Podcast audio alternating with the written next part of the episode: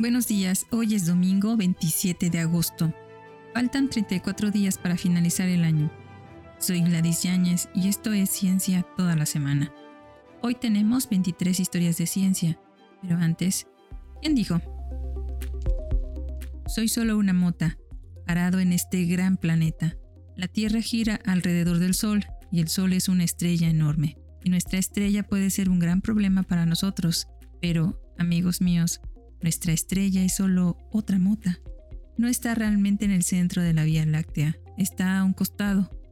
Soy una mota, viviendo en una mota, orbitando una mota en medio de la ausencia de motas. Pero tengo este cerebro para pensar en todo esto, pensar en el vasto vacío del espacio. Puedo razonar que soy una mota sobre una mota en medio de la ausencia de mota. Y eso es genial, es digno de respeto.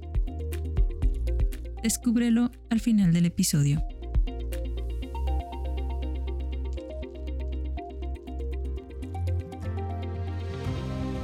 Historia de ciencia número 1.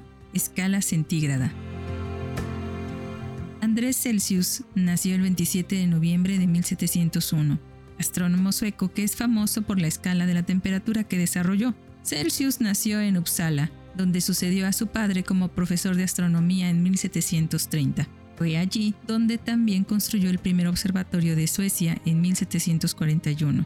Él y su asistente Olof Fjordner descubrieron que las auroras boreales influyen en las agujas de las brújulas. La escala fija de Celsius, a menudo llamada escala centígrada para medir la temperatura, define 0 grados como la temperatura a la que se congela el agua y 100 grados como la temperatura a la que hierve. Esta escala es una forma invertida de la que originalmente Celsius diseñó fue adoptado como estándar y todavía se usa en casi todos los trabajos científicos.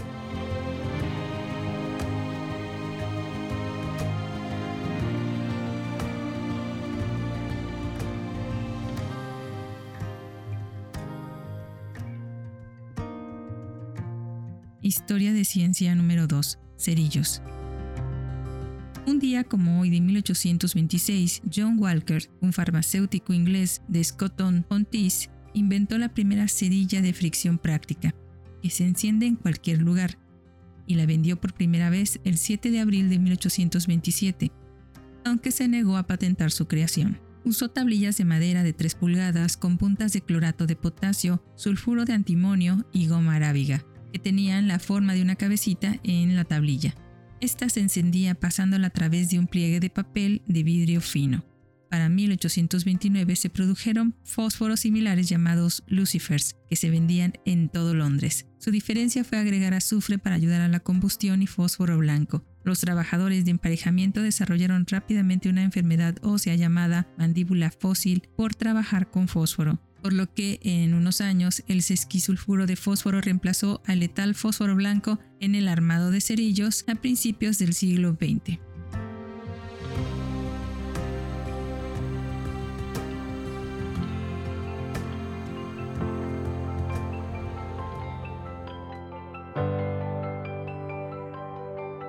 Historia de ciencia número 13. Inicia la batalla de San Juan de Ulúa.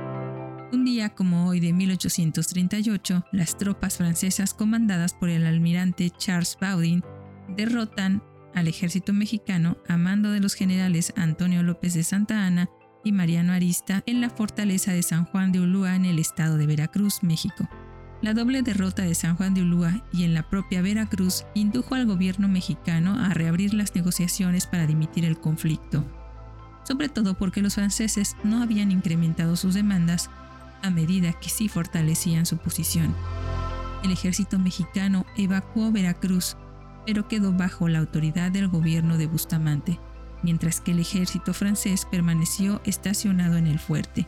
Los británicos ofrecieron su mediación para facilitar el proceso, enviando su escuadrón norteamericano al Golfo de México, junto con el embajador Richard Pakenham con una flota. El Tratado de Paz finalmente se firmó el 9 de marzo de 1839, por lo que el gobierno mexicano cedió. Se pagaron 600 mil pesos y los franceses residentes en México gozaron de una mejor protección. El escuadrón regresó a Brest el 15 de agosto de 1839. después de perder 24 hombres a causa de la fiebre amarilla. Baudin fue ascendido a vicealmirante. El general Santa Ana, que anteriormente había sido desacreditado por la Revolución de Texas, fue aclamado como héroe por su intento fallido de contraataque. Gravemente herido, le amputaron una pierna el 6 de diciembre y luchó contra la muerte durante días. Su narración de la batalla le hizo muy popular, al punto de que su pierna fue enterrada en México con todos los honores militares.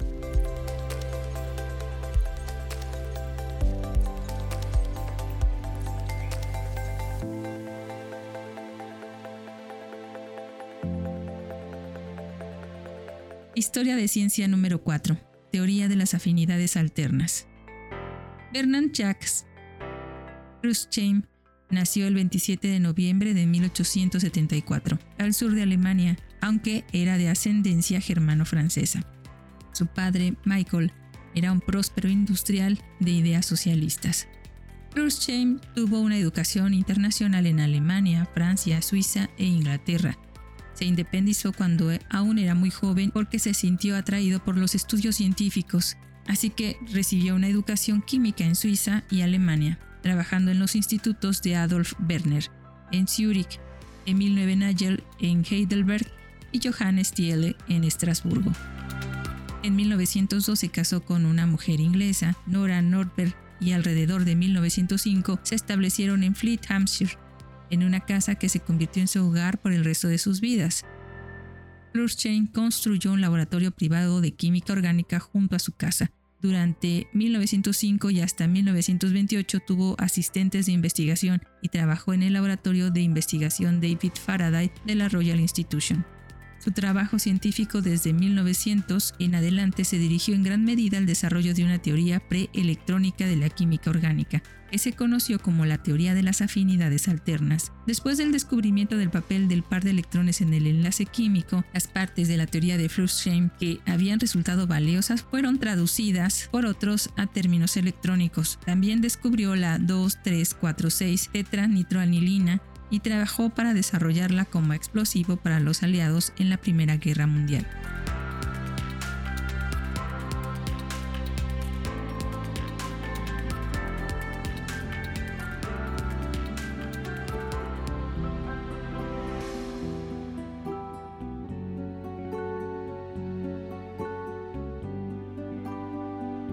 Historia de ciencia número 5. Rejilla de difracción cóncava. Henry Augustus Rowland nació el 27 de noviembre de 1848, físico estadounidense que inventó la rejilla de difracción cóncava, que reemplazó a los prismas y las rejillas planas en muchas aplicaciones y revolucionó el análisis del espectro, que es la resolución de un haz de luz en componentes que difieren en su longitud de onda. Su primera investigación importante fue sobre la permeabilidad magnética del hierro, el acero y el níquel, trabajo que ganó el elogio de Maxwell. Otro experimento fue el pionero en demostrar de manera concluyente que el movimiento de cuerpos cargados producía efectos magnéticos.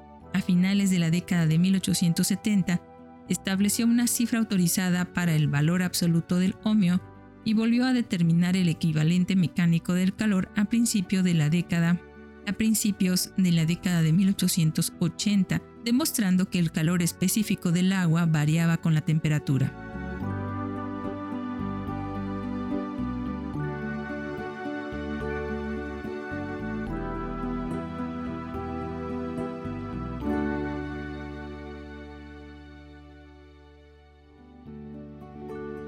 Historia de ciencia número 6. Física matemática. Horace Lamb nació el 27 de noviembre de 1849, matemático inglés que contribuyó al campo de la física matemática. Los temas en los que trabajó incluyen la propagación de ondas, la inducción eléctrica, los terremotos y la teoría de las mareas. Escribió importantes artículos sobre las oscilaciones de un esferoide viscoso, las vibraciones de las esferas elásticas las ondas de los sólidos elásticos, las ondas eléctricas y la absorción de la luz.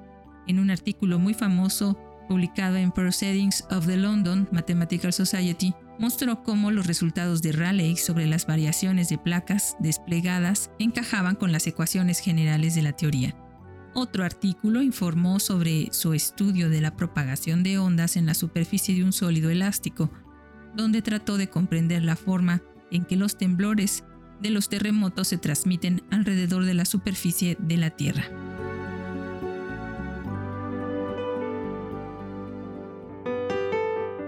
Historia de ciencia número 7. Función de la neurona. Charles Scott Sherrington nació el 27 de noviembre de 1857, neurofisiólogo inglés que ganó junto con Edgar Adrian el Premio Nobel de Fisiología o Medicina en 1932 por sus investigaciones sobre la función de la neurona. Sherrington propuso el concepto clave de nociocepción, el dolor como una respuesta evolutiva a un estímulo nocivo potencialmente dañino en 1898. En su libro The Integrative Actions of the Nervous System de 1906, comparó varios estímulos sensoriales como los que normalmente provocan dolor o nociocepción frente a los que evocan el reflejo del rasguño compitiendo en la producción de varias respuestas conductuales utilizando las mismas vías motoras, en lo que él llamó la lucha entre arcos disímiles por el dominio sobre el camino común final.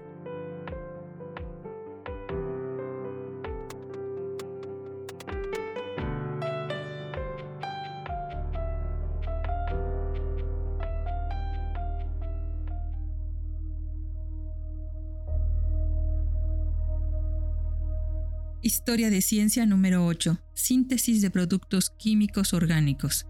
Chaim Weizmann nació el 27 de noviembre de 1874, químico ruso-británico israelí que utilizó bacterias para la síntesis de productos químicos orgánicos. Durante la Primera Guerra Mundial, como inmigrante reciente en Gran Bretaña, descubrió una forma de usar una bacteria para sintetizar acetona durante la fermentación del grano.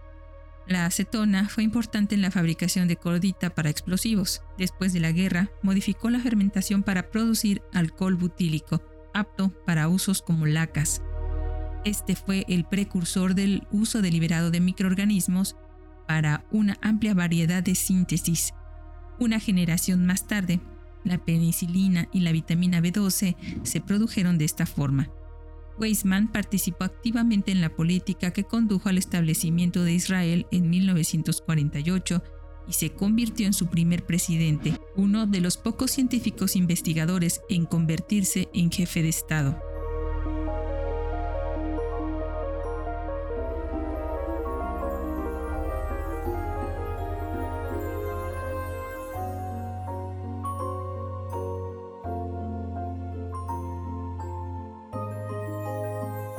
Historia de ciencia número 9. Nativos americanos.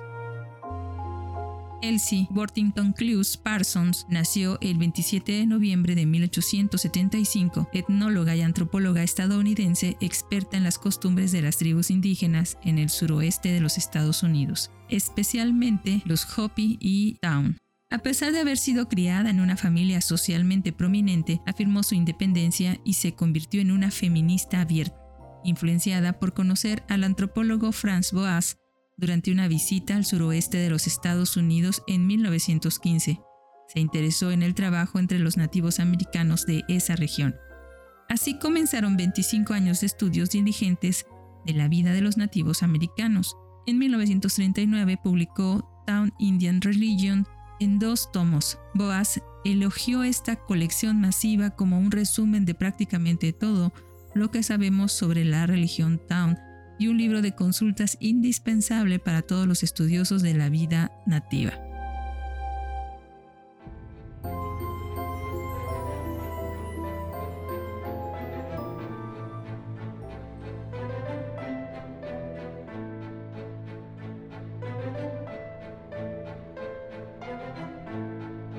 Historia de ciencia número 10. El Testamento de Nobel.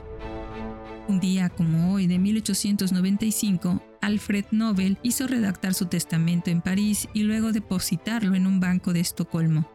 En él dispuso que la mayor parte de su fortuna se pusiera en un fideicomiso para establecer los premios Nobel, como inventor de explosivos nuevos y más potentes utilizados en las armas de guerra. Dejó un legado para recompensar a aquellas personas que proporcionaron beneficios a la humanidad. Se establecerían premios en los campos de física, química, fisiología, literatura y un premio por la paz.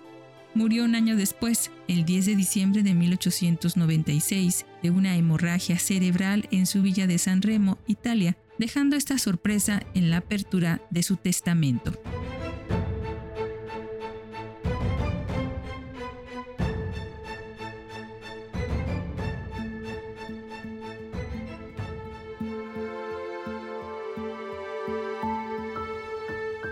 Historia de ciencia número 11. Teoría general de los procesos químicos irreversibles.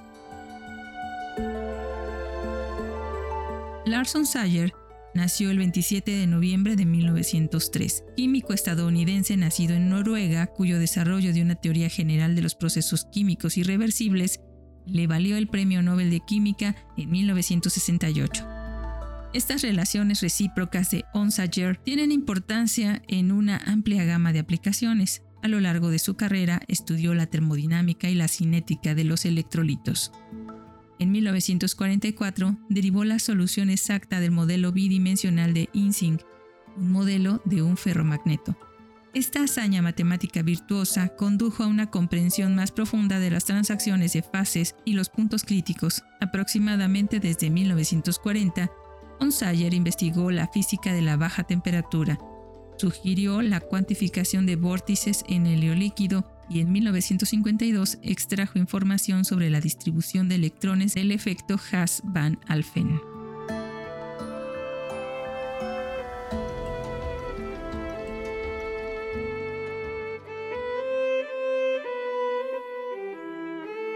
Historia de ciencia número 12. 300.000 fibras sedosas por pulgada cuadrada. Victor Schiffer nació el 27 de noviembre de 1906, zoólogo estadounidense especialista en mamíferos marinos y escritor sobre conservación, que fue una autoridad mundial en biología y conservación de los mamíferos marinos.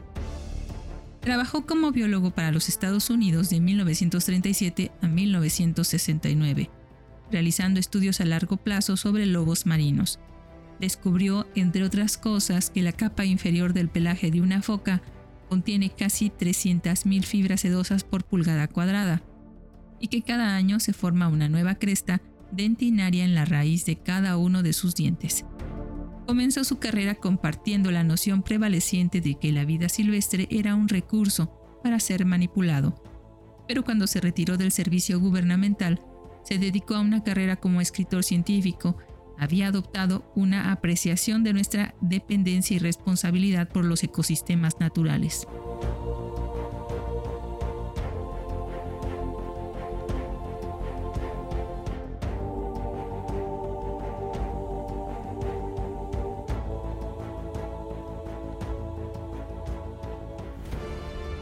Historia de ciencia número 13. Medición física. William White Howells nació el 27 de noviembre de 1908, antropólogo físico estadounidense que se especializó en el establecimiento de las relaciones entre poblaciones a través de la medición física. Durante la Segunda Guerra Mundial, Howells sirvió en la Oficina de Inteligencia Naval de los Estados Unidos. Fue pionero en el uso de métodos cuantitativos en la formulación y solución de problemas morfológicos, particularmente su uso de medidas craneales en el estudio de la población mundial. Su libro autorizado Cranial Variation in Men comparó las medidas del cráneo de 17 poblaciones mundiales distintas.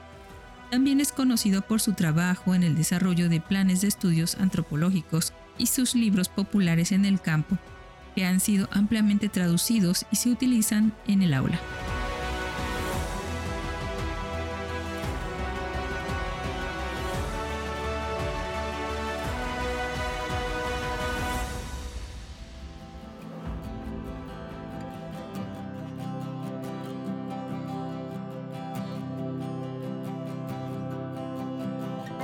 Historia de ciencia número 14. Nuevas matemáticas. Edward Griffin Eagle nació el 27 de noviembre de 1914. Matemático estadounidense, un topólogo que lideró el desarrollo de las nuevas matemáticas. Cuando la Unión Soviética lanzó el satélite Sputnik en 1957, superando a Estados Unidos en el espacio, la efectividad de la ecuación en ciencias y matemáticas en las escuelas estadounidenses quedó bajo escrutinio. La idea de Beagle era reemplazar el enfoque tradicional en las matemáticas como memorización y cálculo algorítmico. En cambio, diseñó un programa para enfatizar la importancia fundamental de comprender los principios de las matemáticas. Dirigió entre 1958 y 1972 el grupo de estudio de matemáticas escolares financiado por la Fundación Nacional de Ciencias de ese país. Produjo materiales didácticos para todos los grados con este enfoque. En última instancia, él inició una reforma duradera a través de los docentes que no tuvo éxito.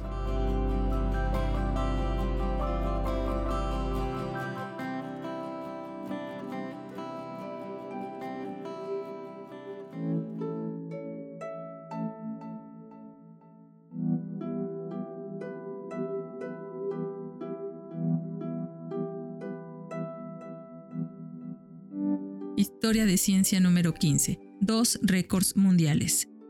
Dora Daughtery nació el 27 de noviembre de 1921. Era una mujer piloto y psicóloga de aviación estadounidense que logró dos récords mundiales para mujeres piloto de helicóptero, anteriormente en manos de las rusas. Voló un helicóptero Bell 47G-3 a una altitud de 6 kilómetros el 8 de febrero de 1961 y a una distancia de 65 kilómetros el 10 de febrero de 1961. Daughtery también reclamó un récord en la nueva categoría de velocidad de punto a punto al volar a 91 millas por hora.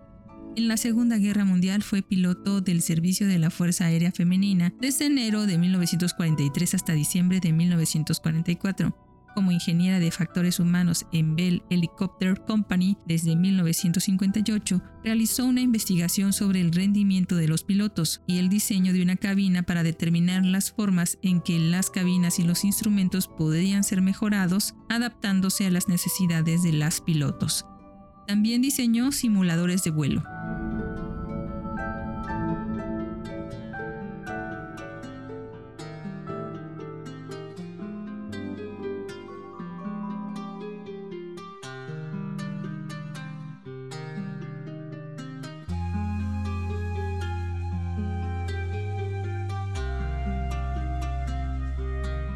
De ciencia número 16. Antecámara de la tumba de Tutankamón. Un día como hoy de 1922 se ingresó a la antecámara de la tumba de Tutankamón. Howard Carter estaba, dijo, asombrado por la belleza y el refinamiento del arte mostrado por los objetos que superaban todo lo que podíamos haber imaginado. También registró en sus notas que pronto se hizo evidente que estábamos en el umbral del descubrimiento. Cuando vieron una puerta sellada entre las dos estatuas guardianas del rey. El misterio fue aclarado gradualmente sobre nosotros. Estábamos en la parte anterior de una tumba. Detrás de esa puerta cerrada estaba la cámara de la tumba. Luego examinaremos el yeso y las impresiones de sello sobre la puerta cerrada, todos con la insignia del rey. La cámara sepulcral, propiamente dicha, no se abriría hasta el 16 de febrero de 1923.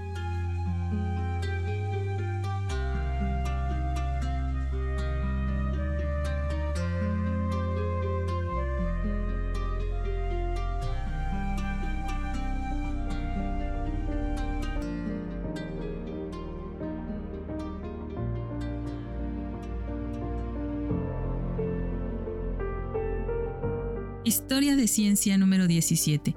Termodinámica de procesos fuera de equilibrio. Leopoldo García Collins Scherer nació en la Ciudad de México el 27 de noviembre de 1930. Destacado físico mexicano que trabajó en el área de la termodinámica de procesos fuera de equilibrio.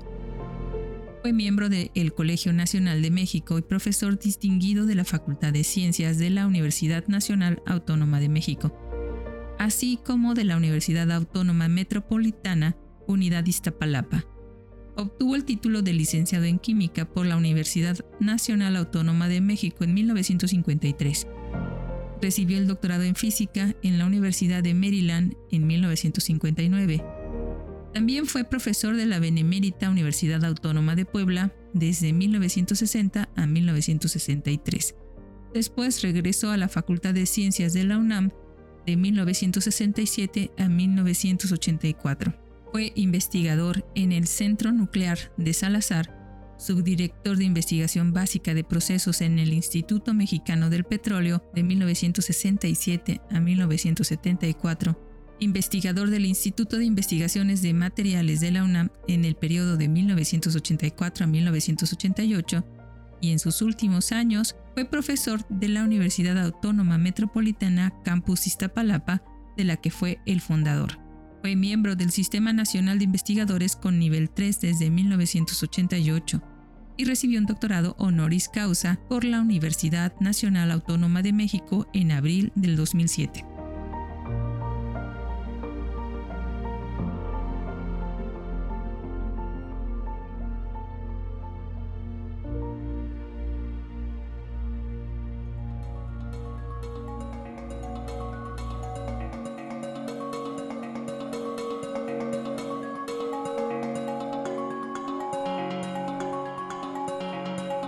Historia de Ciencia número 18.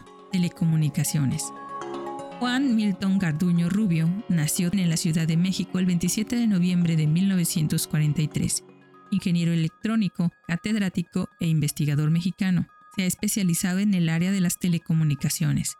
Se formó en comunicación y electrónica en el Instituto Politécnico Nacional, en la Escuela de Ingenieros en Telecomunicaciones Paris Tech de París y en el Colegio Imperial de Londres.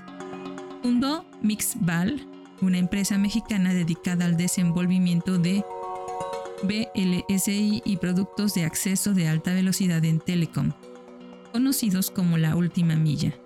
Tiene una amplia experiencia en materias de educación, investigación, desenvolvimiento y manejo de proyectos.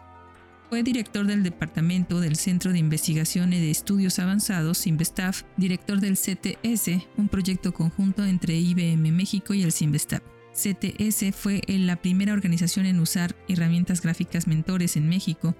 Desarrolló el grupo de investigación más grande del país, el cual participó en el diseño de BLSI y en el desarrollo de productos electrónicos. De su trabajo en los sistemas de comunicación se creó un equipo de análisis de procesos que atrajo a centrales telefónicas y sistemas de telecomunicaciones de petróleos mexicanos. En 1983 fue nombrado director del programa Microcep, el cual estaba asociado con el Sinvestaf, donde se hizo cargo del diseño y producción de computadoras de bajo costo para la Secretaría de Educación Pública con el fin de familiarizar a los estudiantes de las escuelas secundarias con computadoras públicas. Los principales objetivos del programa fueron la organización de centros regionales, la formación del profesorado, el suministro de ordenadores en las aulas y el mantenimiento de computadoras. También fue presidente y miembro de la junta Linkanet Laboratorios Inc., una empresa conjunta con Mixaval SADCB y DTS Inc. para distribuir los procesos inalámbricos en el mercado mundial. También es miembro del Consejo Consultivo de Ciencias de la Presidencia de la República.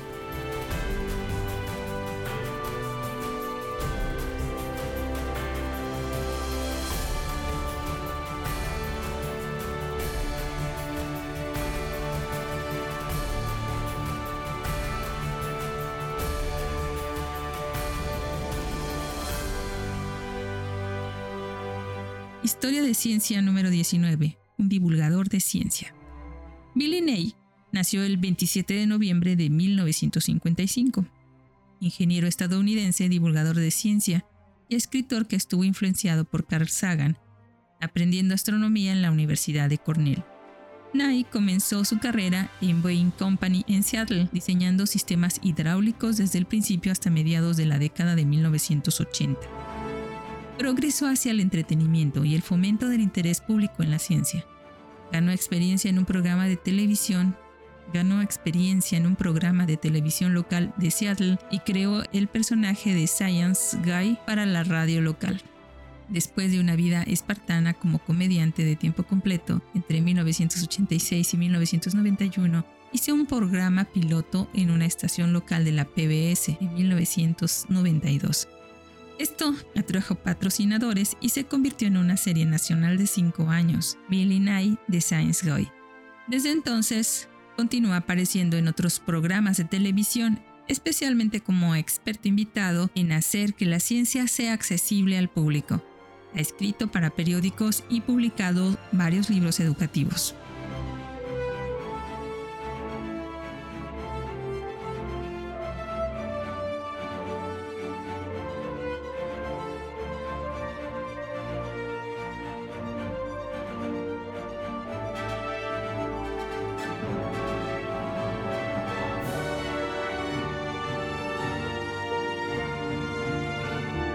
Historia de ciencia número 20. Absorción radiativa.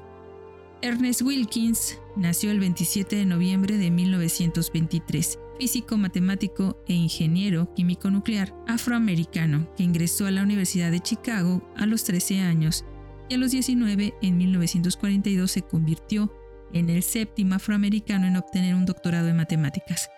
El logro de su carrera ha sido desarrollar un escudo de radiación contra la ha sido desarrollar un escudo contra la radiación gamma emitida durante la desintegración de electrones del Sol y otras fuentes nucleares. Desarrolló modelos matemáticos para calcular la cantidad de radiación gamma absorbida por un material determinado.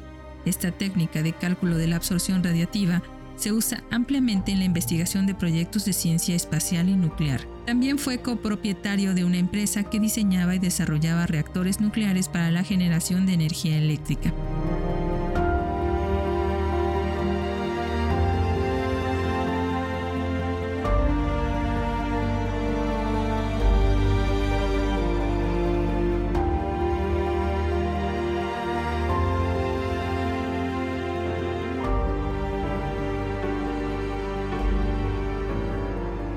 Historia de Ciencia número 21, Atmósfera de sodio.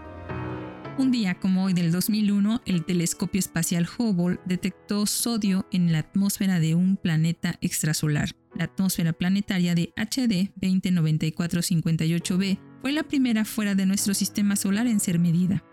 El planeta, conocido informalmente como Osiris, fue el primer planeta en tránsito descubierto el 5 de noviembre de 1999, el cual orbita alrededor de la estrella similar al Sol designada como HD 209458. Mediciones posteriores con el espectrógrafo de imágenes del telescopio espacial Hubble encontraron una enorme envoltura elipsoidal de hidrógeno, carbono y oxígeno alrededor del planeta con una temperatura que alcanzaba los 10.000 grados Celsius lo que resulta en una cola significativa de átomos que se mueven a velocidades mayores que la velocidad de escape.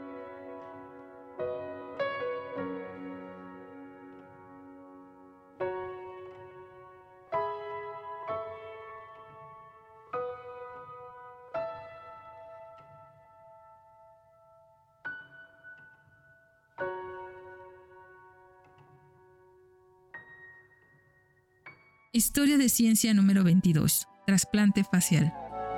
En el 2005, el cirujano oral y maxilofacial francés Bernard de Bauchele y sus colegas realizaron el primer trasplante facial parcial del mundo en una persona viva, reemplazando el rostro de Isabelle Dinore, que había sido mutilada por su perro.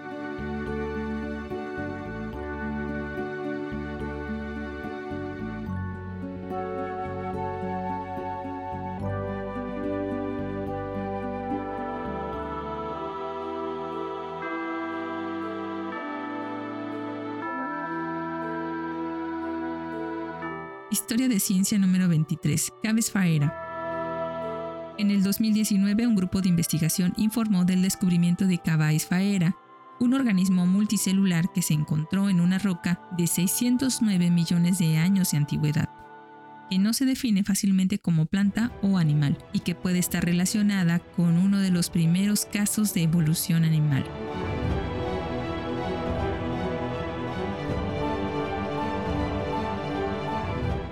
Fue todo por hoy domingo 27 de agosto. Nos faltan 34 días para finalizar el año. Soy Gladys Yáñez y esto fue Ciencia toda la semana. Tuvimos 23 historias de ciencia. Pero antes de despedirnos fue Billy Nye en su narración del programa de televisión de la PBS Astrobiology The Eyes of the Night del 2005, quien dijo, Soy solo una mota parado en este gran planeta. La Tierra gira alrededor del Sol y el Sol es una estrella enorme. Y nuestra estrella puede ser un gran problema para nosotros, pero amigos míos, nuestra estrella es solo otra mota. No está realmente en el centro de la Vía Láctea, está a un costado. Soy una mota, viviendo en una mota, orbitando en una mota, en medio de la ausencia de motas. Pero tengo este cerebro para pensar en todo esto, pensar en el vasto vacío del espacio. Puedo razonar que soy una mota sobre una mota en medio de la ausencia de mota y eso es genial. Esto es digno de respeto.